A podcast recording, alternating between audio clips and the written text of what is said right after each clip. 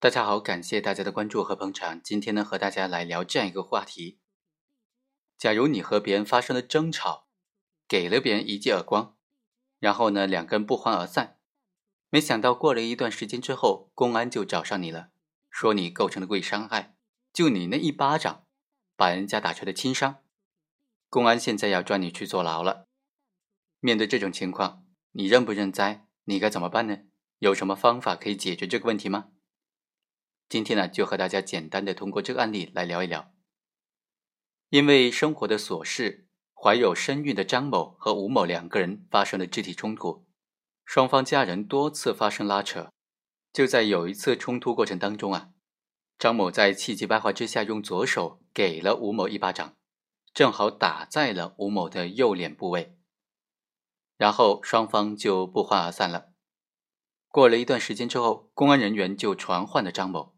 说他涉嫌故意伤害，张某看着这个伤情鉴定报告啊，一脸懵逼，不知所措，因为他仅仅是给了吴某一巴掌，没想到造成了吴某轻伤。伤情鉴定里面明确写着说，这一巴掌啊，导致了吴某左耳外伤性骨膜穿孔损伤程度属于轻伤。张某就一直辩解说，我并没有殴打他，虽然有拉扯，但从来没有打过他。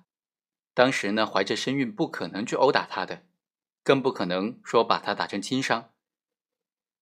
这个证人就出来了，说当天呢，确实看到张某给了吴某一个耳光。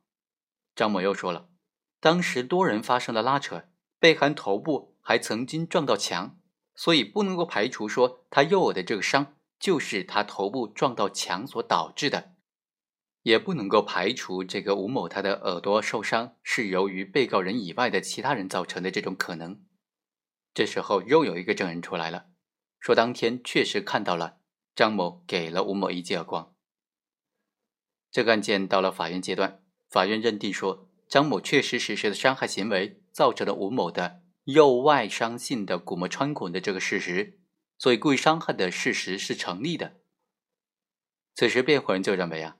根据人体损伤程度鉴定标准的规定，外伤性骨膜穿孔构成轻伤的要求是外伤性骨膜穿孔六周不能够自行愈合。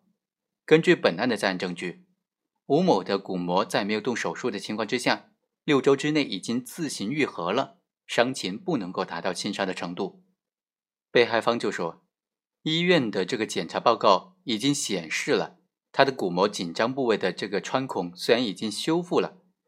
但是是修复，而不是愈合。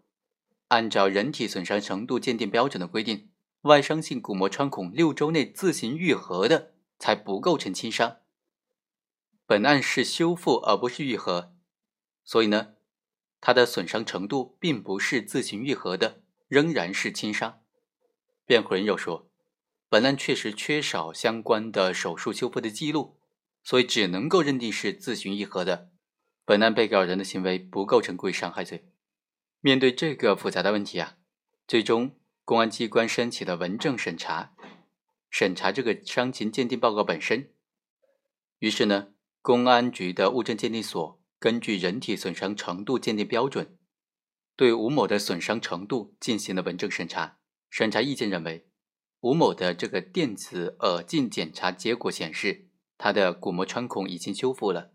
中间没有经过手术治疗，这就说明吴某的外伤时造成的这个外伤性的骨膜穿孔啊，已经自行愈合了。从受伤到发现愈合相距三十九天，所以不能够根据相关的标准评定为轻伤二级。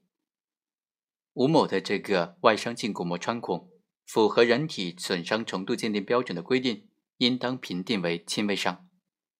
最终，法院认定了这个损伤程度鉴定标准的文证审查的结果。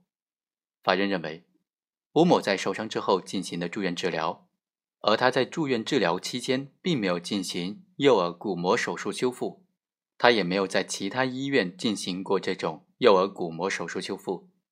三十九天之后的检查就显示，他原来穿孔的骨膜已经自行修复了。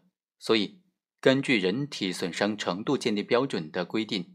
外伤性骨膜穿孔六周不能够愈合的，才构成轻伤。本案应当认定为是构成轻微伤，所以本案当中吴某的损伤程度不构成轻伤，张某依法不构成故意伤害罪。好，以上就是本期的全部内容，我们下期再会。